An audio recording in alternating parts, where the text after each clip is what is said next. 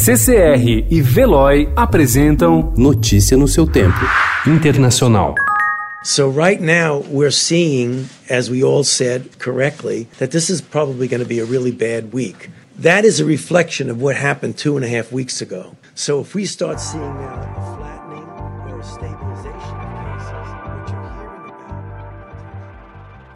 Duas das principais autoridades de saúde do governo Donald Trump disseram ontem que os Estados Unidos vão viver um momento decisivo nessa semana, quando espera-se que o surto atinja seu pico em lugares como Nova York e com o aumento de casos em New Jersey e New Orleans.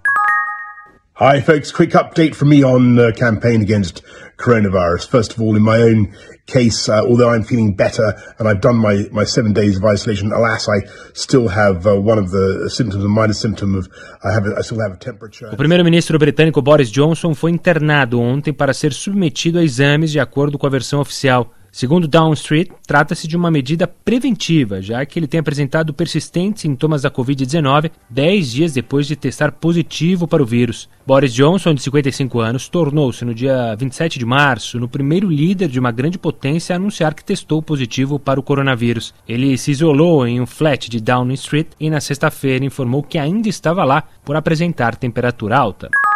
Há um sentimento crescente na Itália de que o pior já passou. As semanas de isolamento em todo o país, o centro do surto de coronavírus mais letal em todo o mundo, talvez possam estar começando a mostrar seu efeito, uma vez que as autoridades anunciaram na semana passada que o número de novas infecções se estabilizou.